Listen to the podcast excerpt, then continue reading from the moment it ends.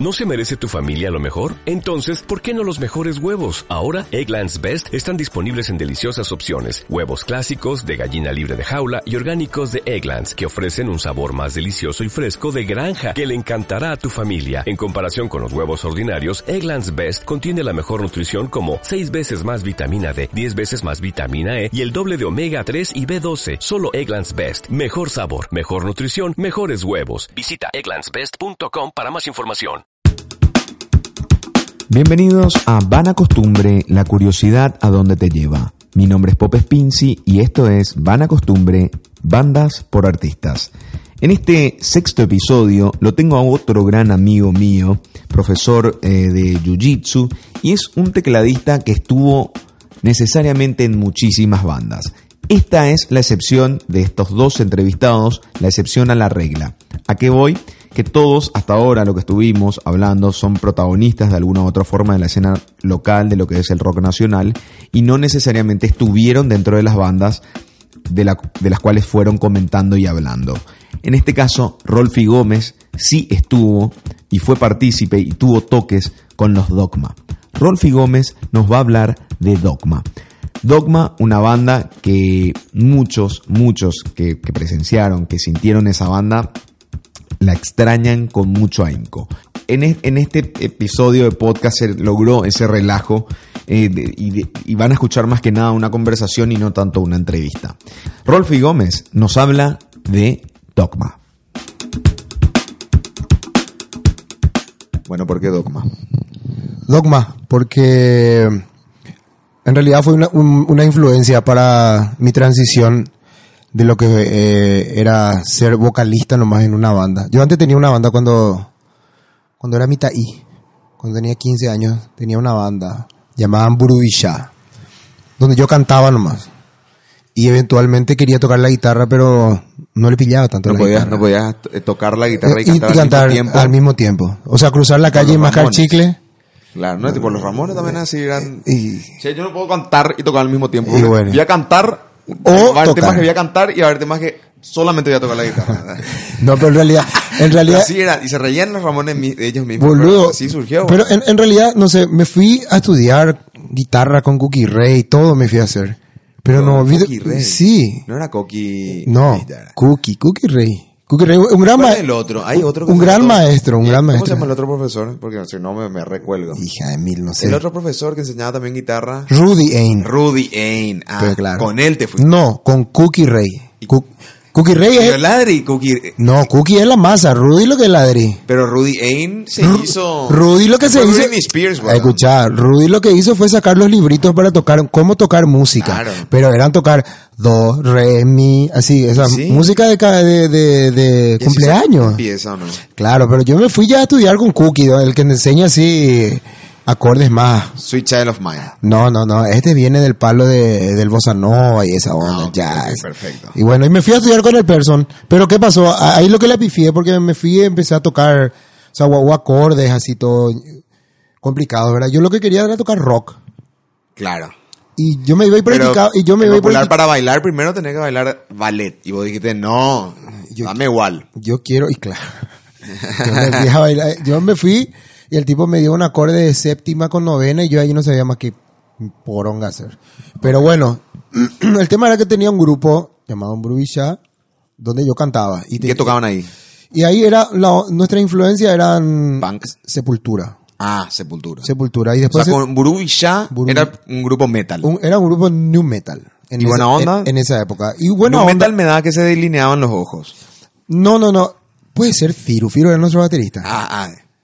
Ya. Ya empezaba con el pelo largo Sí. y con... Sí. Pero en Burubilleras, vos, Firu, Burubilla, Burubilla era Firu en batería, Fabián Espinosa, un chileno que ahora vive en Bélgica, un chico que se llama Paulo Riquelme, un chileno, y yo, años 98.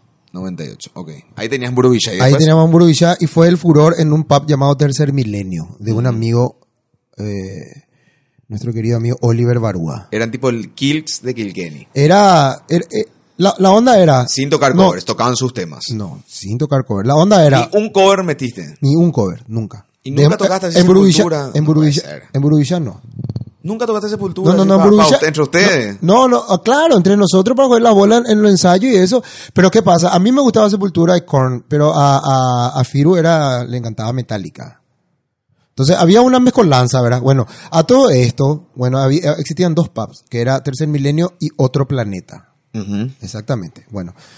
Y nada, y entonces en un- una vez eh, se, se hizo un show en Tercer Milenio donde tocaba Dogma, era la presentación de Flow, la primera vez que Flow tocó en su vida. Y un grupo que se llamaba Cañete, ¿verdad? La primera vez, Que tocó Flow. En ¿Y qué- vivo. qué año, te acuerdas? 98. 98. 98 o 99, hasta ahí. te- pero no, no, no, no, no, era 2000. No creo que No, no, no, está bien, está bien. 98 o 99. 97, 98. No, no, no, no, 97 no. Era no, porque 98 o, no, o 99. Mundial de Francia, sí o no. Sí o sí. Ah, ok. Ahí está.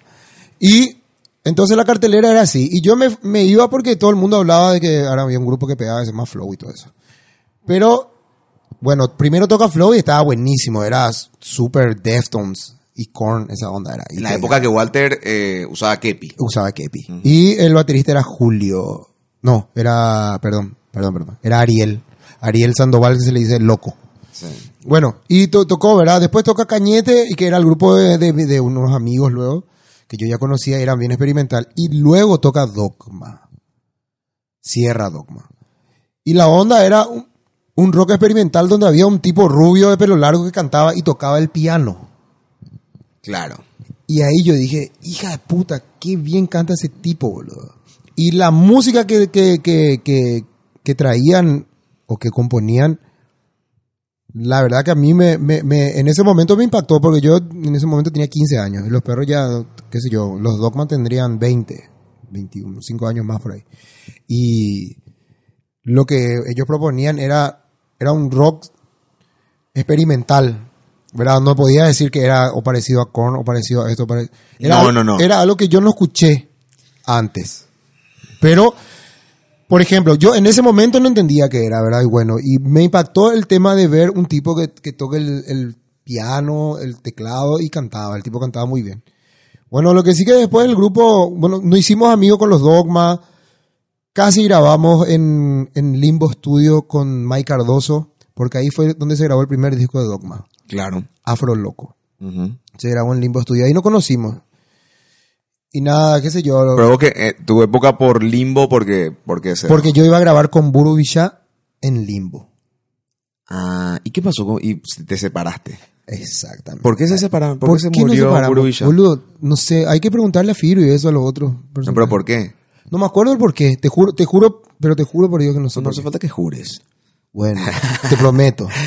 Eh, ah, se separaron los perros. No o sea, no, viendo que sé yo, conociéndolo un poquitito a Firu, sé que de repente habré dicho, che, no, no me copa más el Eh, metal, me no quiero más, no eh, quiero más metal. creo que- Eh, quiero, quiero hacerla al- en- Al teatro. exacto. Así, algo Y- radical Y cambió. creo que fue eso, pero estoy medio- medio Porque Firu un día dijo así, dejó la batería y dejó la batería, boludo. ser psicólogo. Dejó la batería, man. ¿Cómo puedes dejar la batería Bueno, y ahora- tocando como él tocaba? Right. Yo no sé si a nivel técnico Firu es tan bueno como yo lo siento, pero el tipo no solamente toca, sino te actúa. Claro. Le pone una es hermoso, De es la- una obra de arte verlo a Firu tocar la batería. Y bueno, pero en esa época... No podés creer, boludo. Pero espera, espera, espera, en esa época... ¡Firu! En esa época Firu salía de, de, de laburar de Music Hall en realidad. Ah, mira. Él era gerente general, gerente general de No, Music no, Hall, claro. no sé qué era. Claro, claro. ¿Entendés? Tenía mucha rabia contenida. Claro, entonces ahí tocábamos nosotros. Obvio que Metallica y- le iba a venir bien. Y veníamos, yo cantaba. Y si te pones a pensar, Metallica también es un grupo que cambió bastante de estilo radicalmente. O- esa- Al comienzo era jeans, remera, y después vamos a delinearnos los ojos, los perros. Claro. ¿Qué vos? Sí, sí, nos pelamos todo, vamos a raparnos. No, bien, y vos- Bien cheto vamos a hacer. Uh, así fue. y otra vez denso. Y el, el disco negro marcó ahí una onda. Y en el disco negro todavía era de, medio denso, pero ya el, el productor ya le hizo bajar. Ahí, por ejemplo, está Nothing Else Mother y Unforgiven. Esos Claro, dos temas, que claro. son más, mucho más tranquilos. Sí. Y después hicieron Load y ahí se delinearon los ojos. Bueno, volviendo otra vez a lo nuestro, eh, se separa el grupo, pero íbamos a grabar en Limbo. Y cada tanto van ahí, ustedes Y nos ensayos, se cruzan con los dogmas. Nos íbamos al limbo y ahí, ahí lo que, ahí yo le empecé a conocer a los perros. Pero aquí- ¿Con quién hiciste así clic primeramente? Eh, en realidad, así era. En, en el lugar donde estaba, en Limbo Studio, se llamaba La Comunidad, en realidad. Sí, sí, sí. Y bueno, y la comunidad No es estaba... la primera vez que me hablan de esta Ah, comunidad. bueno. Me parece que se le tiene que hacer un podcast aparte. Ah, un poco, y bueno, y ahí en la comunidad estaban el- los Toyn, estaban en el fondo, el, el Drix, eh, eh, estaba Cheeseburger también, qué sé yo, mucha gente había, era, era- un mejunje. comunidad. Era una comunidad, estaba el Chile, bueno, mucha gente. Y entonces nos íbamos nosotros para divertirnos. También, aparte de grabar, ¿verdad? Nos íbamos, armamos unas joditas ahí. y bueno, y eso pegaba. Yo con 15, con 15 años para mí era todo un poco nuevo, ¿verdad? Y los chicos ya tenían 20 y, y había psicodelia. Claro. Había psicodelia. Y me, me gustó la psicodelia, para, para qué te voy a mentir, ¿verdad? Claro. Y bueno, y ahí lo que le conozco ahí a Felipón, a Yurú, y en esa época estaba un, un muchacho que se llama Jorge Salem en la guitarra y Eric Hansen. Con Felipón lo que yo me llevaba súper bien, buenísima onda era Felipón, o sea, todos con- eran buena onda, ¿verdad? Y Bueno, pero con Felipón hiciste con tipo... Fe- sí, con Felipón era así, porque era re capeo, boludo. Y además es muy simpático. Y es muy simpático, y pegaba Le su sale onda. fácil el humor. Y, y pegaba su onda. Pegaba su onda. Y tenía una manera muy loca de tocar la batería. Que yo no pillaba que era. Y después recién pillé. Cuando, cuando ellos me empezaron a decir: tenés que escuchar King Crimson. O tenés que escuchar Tool. Claro. Y ahí empecé a escuchar esos grupos y dije: ah, ah, ah, ah, ah. Y por ahí. Por ahí viene la mano, había sido. Son, King Crimson, por ejemplo, y Tool son, son grupos que, bueno, la música a veces eh, se divide en una cosa que se llama cuatro cuartos, ¿verdad? Un, dos, tres, cuatro, un, dos, tres, cuatro, y vos cambias tus acordes cada cuatro. Pero King Crimson y Tool a veces cambian un, dos, tres, cuatro, cinco. O un, dos, tres, cuatro, cinco, seis. Claro. Entonces, Dogma tenía esa particularidad que utilizaban cifra de compases de 6 octavos, 5 octavos, que, que, que no, al cuerpo de repente es como que parece que salta el disco. O, Le genera incomodidad. Le, genera una incomodidad. O, o sea, no es una cosa así que vos... Por ejemplo, para una bailarina, 1, 2, 3, 4, 1, 2, dos, 3, claro. 4, 1, 2, 3, 4, 5. Ahí recién tiene que hacer su paso. Claro.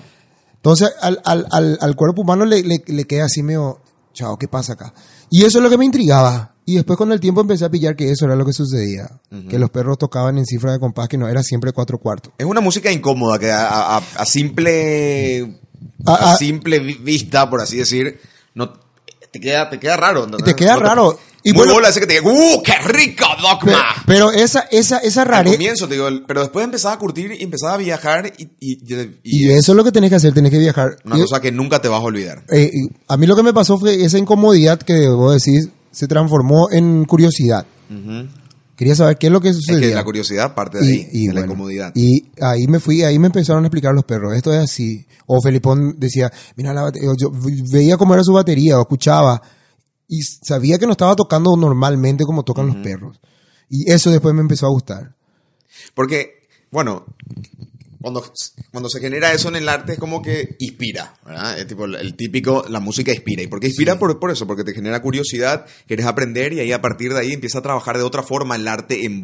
Exactamente. Ese tipo de música. No la otra música que es tipo, un, dos, tres, El- cuatro, el- un, dos, tres, el- cuatro. Y bueno, digamos- estás acostumbrado, pum, se fue. Disfrutaste ese momento Y chao. al año te olvidaste que alguna vez disfrutaste, disfrutaste ese tema. Pero la de Dogma es imposible, o grupos como Dogma, ¿ves? Decís Tool, Sí. posible que te olvides de ese viaje. Por eso. O sea, eh, en, en- en esa época encima los perros estaban re metidos, ¿verdad? Con el tema de King Crimson y Tool y eso. Y, y, bueno, empezaron a grabar ahí en Limbo. Y, y- y estuvimos ahí presentes en, en ese proceso. Y en ese proceso ya se separó también. Y nos separamos. Pegaría saber porque ahora me hiciste... Pero no, está bien, pero se separaron ustedes. Se separaron, no separaron. Igual se seguían yendo ahí. Y igual, claro. ¿Por qué? Porque tenemos un amigo en común que se llama Calavera. Ok. Ah, y Calavera era. Y después Calavera pasó a ser el bajista de Dogma. ¿Qué pasó con Hansen? ¿Por qué sale? creo que hubo una pelea ahí entre... No sé muy bien la gente que escuchará esto si me corrigen o no, ¿verdad? Pero- no, no, no, no. Acá pero- nadie me corrige porque esto es tipo la. eh, de, de cómo vos lo ves, tanto como músico yo, como. claro, yo, lo- yo lo veo. de yo creo que se, se pelearon ahí eh, Yuru y, y Eric Hansen. Que fue que cosas que pasan en todas las bandas. cosas que del pasan, mundo. ¿verdad? Y bueno, y luego entra Kala. Pero Kala ya entra para el segundo disco. El primer disco lo grabó Eric Hansen. Y lo hicieron en, ahí en Limbo Studio. Y fue una experimentación también de todos los perros, tanto de Mike Cardoso, que, se, que trajo todos los equipos de Estados Unidos en aquella época, en el, no- en el 98. Ajá. Acá no había estudio de grabación. Y Mike trajo todo, trajo, traía las Mike fue el computadoras. que convocó esa locura. ahí. Sí, y, y Mike tenía los equipos que no había. Claro. Y era uno de los perros. Y prestaba. Y era uno de los perros, donde vos te podías ir y bueno, y él, yo creo que él aprendió a grabar, a grabar discos con Dogma, así con los perros, ¿entendés? Como una experimentación también fue. Claro. Y por eso eh, ese disco de Dogma tiene una particularidad. Suena así como muy... ¿Quién estaba en ese primer disco? Vos en ese primer disco está, está Felipón en batería, está Eric Hansen en bajo. eh, y el- el- la guitarra, había un muchacho, se le, se le decía el Cas. Eh, y después estaba, ¿cómo es? Y Yuru, que era eh, teclas y, Y vos. y voz. Y después se le metieron percusiones y miles de divaes. Y, y Mike Cardoso también grabó guitarras. O sea, hubo muy mucha gente se le invitó también, Claro. ¿verdad? ¿Llegaste a participar de ese primer disco No, no? de ese no. En re- en Pero estuviste ahí en la creación. Estuve, o sea, dando vueltas por limbo, eso nomás. Y el, y el ambiente ahí Y bien. el ambiente bien. O sea, era un lindo ambiente para grabar un disco. Eh, Era un ambiente de Woodstock. Claro. No, con siempre de felicidad, de alegría. Sí, felicidad, de alegría. emoción por algo nuevo. Algarabía y todos los perros en la comunidad y los, y los dogmas tocando y creando música y era... al- a- a- Y hay, hay una gran diferencia como se da, por ejemplo, en los ensayos y versus al- en el concierto. totalmente, claro que sí. Que en los ensayos están como más conscientes. Sí, porque en el, en el concierto se daba eso que Yuru sentía todo. Y los, en los ensayos era más también para ajustar las cosas. No, hey, eh, paramos acá porque te equivocaste, fulano. De eh, nuevo. De nuevo. ¿Quién era, sentís, el líder de Dogma? ¿No? Y, y, ¿Quién es el, el, el- el y siempre, alfa, y lo que pasa es que? Yuru es el que traía la música ahora. Y Yuru entonces. Y sí, Yuru es el, Pero no siempre se da eso. No siempre el, el que trae la música es el líder. No, por ejemplo, en otras bandas, por ejemplo, qué sé yo, una banda que me gusta mucho llamada Fate No More, eh, Mike Patton es la figura de, de Fate No More, pero en realidad el líder de la banda es el bajista. Él es el que creó la banda y él es el que hizo. Pero Mike Patton es como que todo el mundo conoce Fate No More por Mike Patton. O los Ramones, que el que manejaba era Johnny, que era el guitarrista. Eh, y bueno, y eso. Y, y yo, el vocalista, Y- y- y hacía él- lo que Johnny le pedía. Y bueno, y, y en, en este, en este caso, Yuru traía tanto la manera de cantar las letras y los acordes en el piano. Entonces después los perros componían En encima de él, claro, en base a eso. O sea, él traía, de repente Yuru, cuando, cuando empezó a estudiar piano, eso es lo que yo sentía, ¿verdad? Empezó a, a estudiar piano y ahí lo que empezaban a quemar bulo con el tema de hacer 5, 6, 7 y no hacer cuatro cuartos. Y el tipo empezó a estudiar música clásica, empezó a estudiar Bach. Claro. Entonces ahí lo que se mezcló, medio entre, había con- entre música clásica experimental y después otra vez la onda loca de Yuru, de, de Felipón que ponía en la batería. Claro. Y después había un rockero que era el, el guitarrista. O sea, era una mezcla, boludo. ¿Y Hansen qué le daba? Porque todo el mundo me habla demasiado bien, que, era un espectáculo verlo. Sí, lo que pasa es que eh, ha- había- la conjunción, o sea, Eric Hansen en esa época era el bajista, boludo. Era el bajista.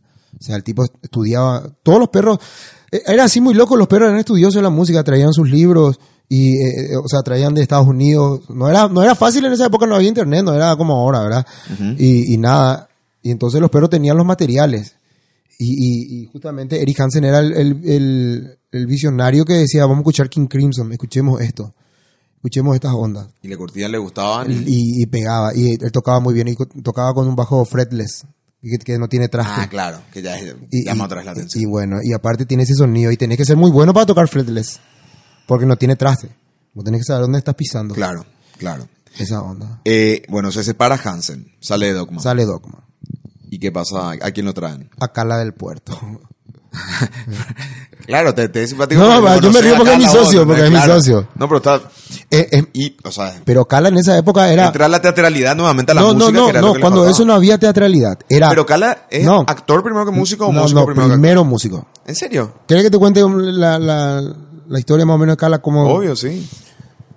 Bueno, y Cala tenía un grupo llamado MSA27. Hija, o sea, decir, ¿qué era? MSA27. Era tipo el proyecto de, eh, sí. No sé, parece De una... Didi Ramón cuando quiso ser rapero. Y, y no sé, MSA27 era, pero era pero una cosa... fe MSA 27. No, pero era una cosa re loca, era. Ah. Era re loca. Eh, eh, eh, ah, por ejemplo, tenían... Así, El ellos, Primus. ellos- ellos- ahí está. Era una especie era. de Primus. Era una especie de Primus. Tenés, vos sabés que le diste más o menos en el, entre el palo y el parante. Tu energía, como lo describías, era Primus. Mm, Primus. O- No sé si se Porque- dice Primus o Primus. Sí, No importa. lo que sea, no sé. Y eh, era muy loco. Yo, por ejemplo, qué sé yo, eh, Calavera hacía cosas con la boca, tipo así cosas re locas, ¿entendés?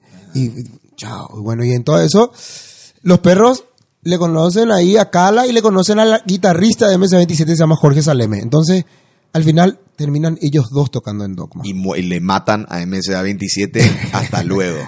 Degregó la banda. Y o sea, fue MSA27 así Estados Unidos que compró Puerto Y- Rico y se Y acabó. MSA27 quedó, quedó ahí. Shambhala, MSA27. Shambhala se llamaba su baterista, ¿eh? ¿Qué tal? Buen nombre. Shambhala se le decía un negro así morocho que te iba a cagar a patada. Ok. Bueno, pasan entra los- Cala. Y entra. Cala. entra Cala y Jorge. Jorge. Jorge perdón. Saleme. Pero bueno, a todo esto Cala ya es como Cala es medio es medio perfeccionista en, en- en ciertas ondas. Él era en, en- ese tiempo el tipo era o estudiaba cinco horas por día el bajo o, o no te dedicas nomás al bajo. Y entonces el Me tipo gusta, era truco. no y el tipo se iba al conservatorio. Y además se fue con otra vez también todos los loquitos de Dogma que son está re así. y por eso. Si puede estudiar 24 horas, Estudiar. 24 horas. Entonces el person que hacía estudiaba muchísimo. Y hija, él, él venía, yo cuando eso estaba aprendiendo a leer partitura, a tocar recién el, el piano. Y Cala ya era un tipo que, que ya estaba en primer curso, boludo. Ya leía de la gran puta, ya tocaba de la gran puta. Todo era súper copado. Y él se mete en dogma. Y, y ahí empiezan, empiezan a divagar. Cierto, cierto.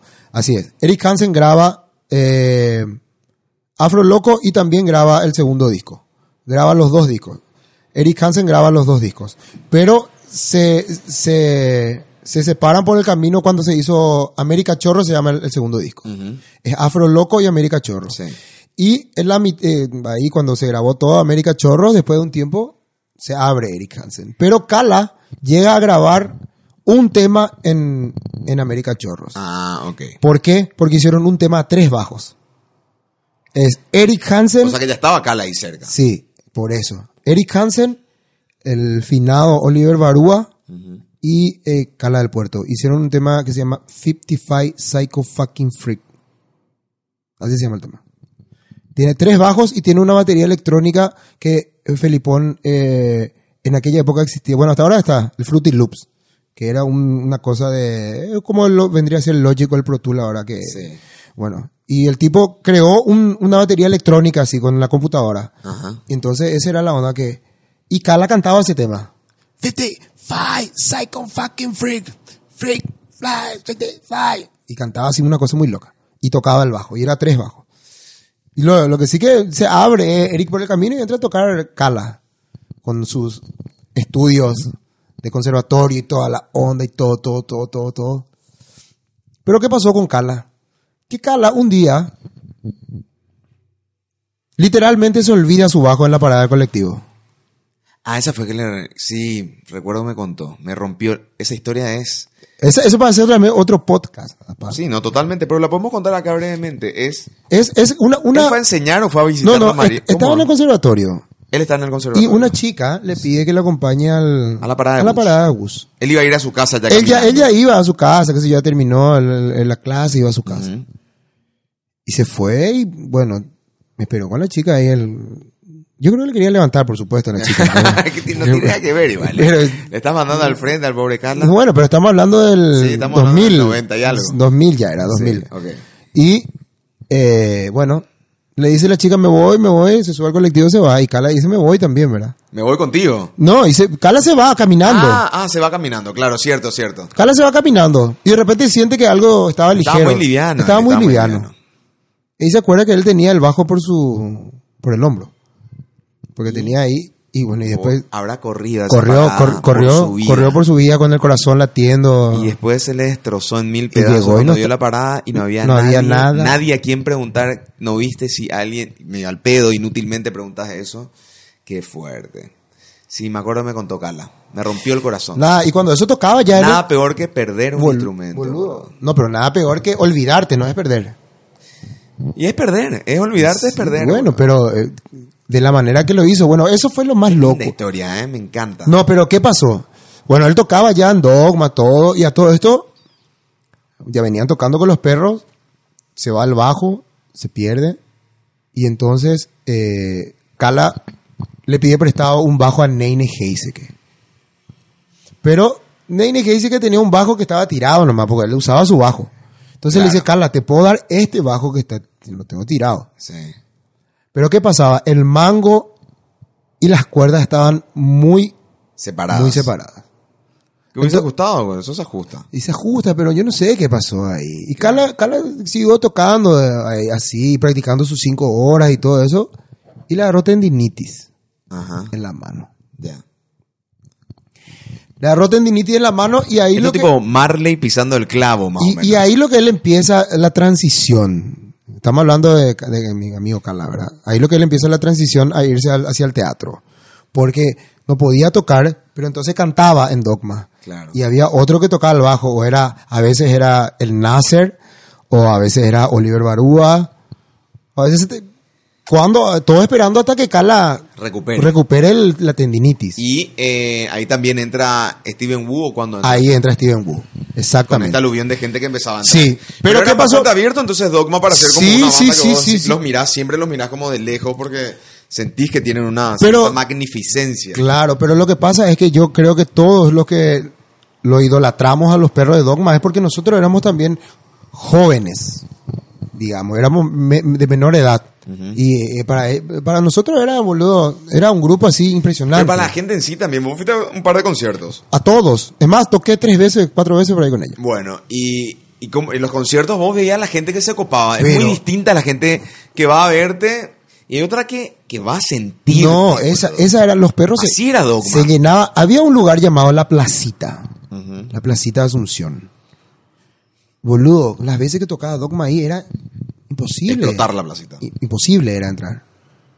Y nada, boludo. O sea, Dogma para mí fue un- una banda que me influenció y que, por suerte, ahora los perros subieron sus temas a las plataformas digitales, así yo puedo escuchar. Es una banda que a mí me gusta escuchar, así, no sé, en mi auto. No, la otra yo recordaba Dogma creo que un mes atrás y decía, hoy por hoy no hay ni una banda que suene algo similar o que sea nuestro Dogma.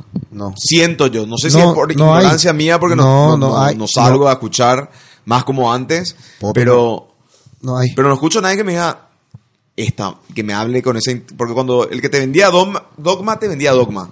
Y el que no le gustaba te decía, no, a mí no me gusta. Directo. Claro, O sea, no era una banda que vos, eh, vamos. No, no, no, no, no. No, era No. tibio. No, lo que pasa es que e- es- eso conllevaba, ente- ¿entendés? Que eran buena onda los perros y, y todo el mundo se quería escuchar Dogma, boludo. ¿Entendés? Steven Wu grabó un tema en, en, en América Chorros. Uno o dos temas. Y después él ya se quedó. Y después ya era una super banda, boludo. Mucha gente estaba tocando. Estaba Steven. Después salió Jorge Saleme y entró un chico que se llamaba Coelho. Un amigo. Mucha gente pasó por Dogma, pero como te digo, siempre es Yuru Claro. y Felipón eran los. Bueno, si vamos al caso, es Yuru, Eric y Felipón, ¿verdad? Así, así serían las cosas. Pero Eric salió por el camino. Claro. Y. ¿Y Felipón termina también abandonando la banda o no? Sí, pero ya en lo último, ya, cuando ya estaban. ¿Y quién, quién entró ahí? En vez de. Y entró Marcelito Soler. Pero eso ya. ¿Qué? Ya, Ya en lo- el- los últimos tiempos. Esto te estoy hablando acá en el 2000. ¿Iba cambiando mucho de estilo a cada cambio de integrantes o no? No, el estilo no cambiaba, eso es lo que era lo bueno. El estilo siempre se mantenía en el tema de fusión y eso. Lo que pasa es que todos los que entraban ahí tenían la misma influencia musical. De esa que te digo, de Tool, King Crimson y todas esas Claro. cosas. De los 70. O sea, por ahí querían ir. Sí, todos querían ir por- porque era muy copado. Ok. Y, y los conciertos de, de, de, de Dogman, eh, eso es lo que tenía, que era, tenía de todo. Habían temas que eran fiesteros, habían temas, hay un tema que se llama Pombero, que es así, bastante oscuro y, y bien copado, ¿entendés? Y, eh, hay una parte donde ah, yo, yo hacía un, una, una, una, un poema que decía, saliste de las hierbas con tus pisadas entre las tinieblas. Hay gente que cree que tú no eres real, pero es a ellos a los que tú sueles llamar. Dice. Y yo decía con la voz, saliste de las hierbas. ¿entendés? Claro, tenía esas cosas como. Claro. Y ese, ah, escuchá, guiñas. ese tema ellos hicieron para una, una, una obra de teatro que se llama Drácula de Domingo Coronel. No. Pero Domingo Coronel dijo, no, no me gusta ese tema. ¿En serio me decís? Entonces los perros dijeron, ya piró. Vamos a llamarle bombero a este tema y vamos a hacer nosotros para Dogma. Ah. Ellos hicieron la banda sonora de Drácula. Dogma, No te puedo creer. Dogma hizo la banda sonora de- del... Ellos tenían esa onda tea- tea- teatral. Sí, era bastante... Sí. De hecho, a mí me tocó actuar con Dogma, imagínate, o sea, ¿qué, qué hiciste vos con Dogma, Pope? Me. ¿Qué? Nimu hizo un show Ah, aéreo. sí, sí, sí, Donde sí, estábamos sí. nosotros con un grupo que se llamaba La Taparaná, que éramos. Sí. y que tocábamos toco, choco, choco, choco, Choco, choco, choco, sí. Y yo llevé la semilla. En ese concierto perdí todo. Perdí. En Dogma. Qué perdí. Sí, Perdí mi cámara, mi primera cámara. Compré una cámara que me costó mil dólares, man. Con lo cual yo quería hacer cortometrajes y largo y todo eso. Ajá. Al final terminé grabando mis vacaciones, ¿verdad? Sí. Eh, compré una cámara, perdí. Un equipo de tereré que tenía así hermoso, forrado en cuero, perdí. Y después perdí también la semilla, el instrumento. Fue así como cala. Pero yo quiero saber... Al día siguiente recién me acordé que Pero perdí todo Pope, eso. yo quiero saber... eh, ¿Qué tiene que suceder para que, te- para que pierdas tres cosas así, tan importantes? Del concierto de Dogma. Ah, bueno, ok. Entonces estamos hablando, estamos, estamos en la misma sintonía entonces. Por supuesto. Ah, ok. Y bueno, y eso pasaba, por ejemplo, en, en Limbo Studio y en la comunidad. Te podías olvidar de tu, de tu ser. Claro. y nada. Y eso. Me imagino lo que habrá sido, che, ¿dónde está mi teléfono? Eh, Uh, no. Buscando ocho No, meses. lo que pasa es que, bueno, lleva, ten- tenían, teníamos, lo- tenían una, una energía que pegaba, lo, llevaba, llevaba gente. ¿En qué momento se separa Dogma? No sé muy bien en qué año era, pero esto ya fue en los últimos tiempos, acá 2000, no sé, 13, 14, por ahí. ¿Y sentí que llegó a reventar o fue una banda de culto? Para mí es una banda de culto. Para mí es una banda de culto y para que, creo que a todos los que le preguntes te va a decir lo mismo. No, No, hay- no hay una banda que sea así, así como dijiste. ¿Cómo qué?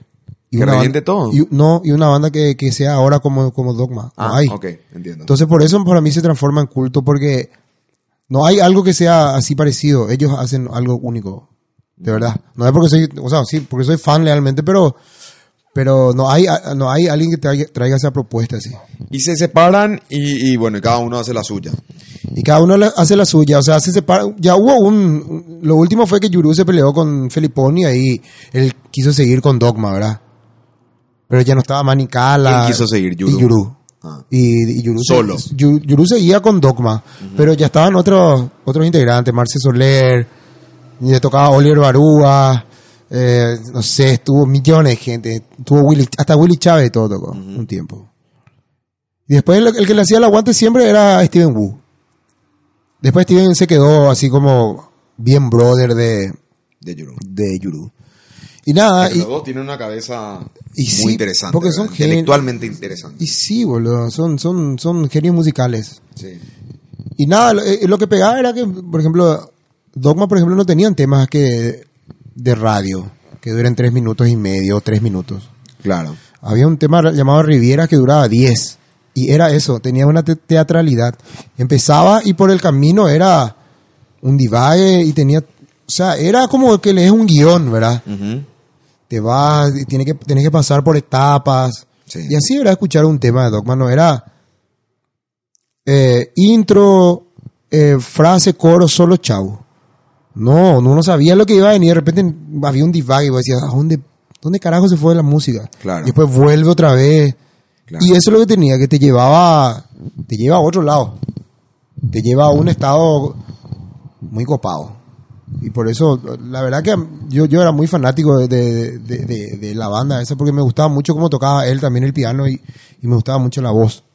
La manera en que él proponía las melodías musicales, eh, vocales. Y otra vez él se hacía los arreglos, otra vez, él otra vez grababa segundas voces, terceras voces. Ah, mira. Él, él, en el disco vos escuchás así voces muy copadas y vos decís, hija de mil. Y es Yuru haciendo vo- varias voces.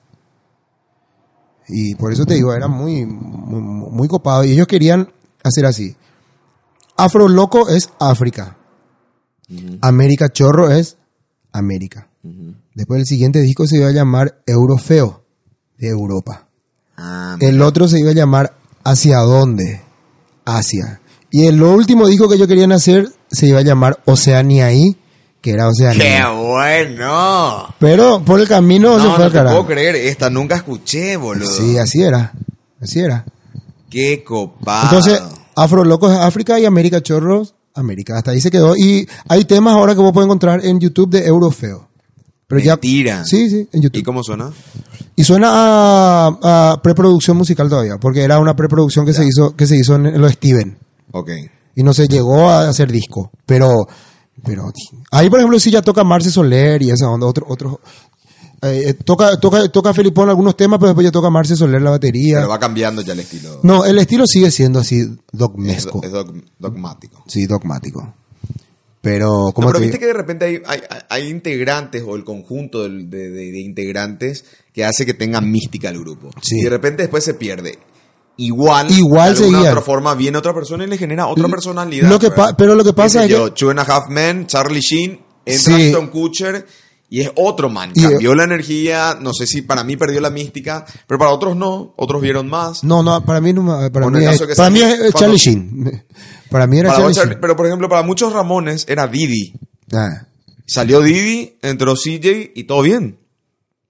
Cambió, pero Sí, bueno, o perdió yo, la mística, vos decís. no, no, en- en- eh, para mí Ramones igual siempre me gustó, un CJ. Y bueno, ya eso voy. No Por eso. a perder esa. Sí, no, pero y en Dogma que yo creo que era eh, los perros entraban a un a un estado ahí. Por ejemplo, Coelho entraba entró como guitarrista y se sumergió en el en el estado dogmático ahí, que sabían que tenían que ah, era más o menos esa la corriente musical, no era eh, hacer funk y música funk Ah, o música, entiendo. era experimentar con lo que salga. Claro. De repente uno traía, eso es lo que era la onda, que los perros te- querían hacer esa onda, música que te, que te saque de las casillas. Y siempre era con esa onda que te digo, de traer eh, números impares. Eso crea una confusión en el cuerpo. Y eso es lo que yo querían crear. No, no sé si confusión, ¿verdad? Pero eh, crear... Incomodidad. Es que Sí, de la incomodidad se, eh, se, Y cre- crear se eso. genera, se genera todo. Eso, que, claro, ge- generar esa, a mí me, me generaba curiosidad de decir, ¿qué, qué pasa, boludo? Qué bueno está ahí tratar de seguir así. Y de repente vos escuchabas la batería de, Felipón y era así, hija de mil, ¿qué es lo que está tocando este men, boludo? Hay un tema donde, donde Yuru está cantando así todo, y la batería de fondo es, un quilombo, eh. O sea, no quilombo en el sentido de que está haciendo un Sí, solo. no, no, no, no, Está haciendo un solo de batería encima de una melodía chulina. ¿Entendés? Claro. Y a eso es lo que las dualidades de las cosas. Sí. ¿verdad? Hay un tema muy hermoso que se llama soplar y hacer botellas, que tiene una onda también muy loca que de repente el bajo entra cada tanto, la batería entra cada tanto y después se queda la guitarra. Es un loop de guitarra donde tiene de fondo los sonidos de las ranitas que se grabó en, el, en, en la estancia de, de- de Eric Hansen. Ajá. A la noche grababan las ranitas. Sí, entonces eso suena. Vos escuchás en auricular. Constantemente. Todo, la- todo el tiempo está la rana de fondo. Hermoso. Y nada, y es- esas cosas tenían los perros, boludo. Que, Claro, te que- traían sí, otra o- cosa. otro divague, ¿entendés?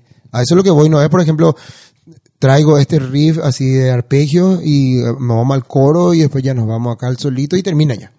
No, no.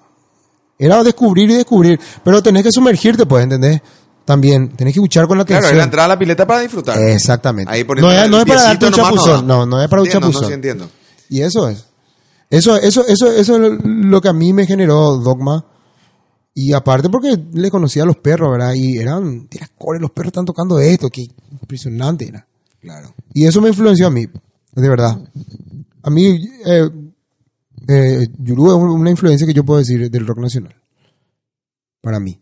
Y, y es, es- es por eso que me gusta hablar de Dogma. O me gusta, por ejemplo, contar Vos, eso. vos me decías tocaste con, con Dogma, tocaste Sí. con muchas bandas. Sí. ¿Te acordás todas? O rápidamente ahora en Y muchas. Eso, Empecé con, con, con. Eh, sí, y después ya me fui cambiando después. Eh, después empecé con Extravagancia. Ok. Después Extravagancia, eh, Orchablex, eh, Orchablex, eh, hija de mil... Y después ya empecé a tocar así como sesionista, después empecé a tocar cachaca y eso. Claro, no, está bien, pero hiciste eso, claro. sí, nada, después, después ya empecé a tocar con los verduleros. Pero cuando tocaste, cosas. por ejemplo, con, con, con Dogma, ¿cómo se daba? Y, y, y nada, era eso. ¿Cómo se dio? ¿Cómo fue ¿Cómo se dio? que- ¿Dónde fue? Y cómo se dio porque era el mitaí que estaba dando vuelta por ahí. Era yo que, como todos los perros estaban dando vuelta y de repente, ah, vos, vos, vos podés hacerme esta segunda voz, ¿verdad? Sí, sí, dale, porque como Yurudo hacía tres voces en el disco, Claro. faltaban las otras voces, entonces yo empecé a, a hacer, a hacer de, de backing vocals. Claro. Y había las partes gritadas donde al final terminaba siendo yo. Feliz. Feliz estaba. Había un tema llamado Tronchon Tronchon, Ajá. donde eh, Yuru canta así súper. Siempre intentaste buscar, pero de fondo se escucha. ¡Wow! ¡Wow! Eso se escucha de fondo. Claro. Y el otro, siempre intentaste buscar y ¡wow! de fondo. Ajá. Y eso es lo que tenía. Yo tenía que hacer ese grito desenfrenado. Claro. Que no puede ser sobreactuado tampoco, lo tenías que sentir. No, te había que sentir. Y pegaba, pero yo lo hacía con rabia porque era un mitad Claro, y no, y pero en la raya del mitad ahí. Y ese. No va a ser el dolor de que ya tiene James. Es claro.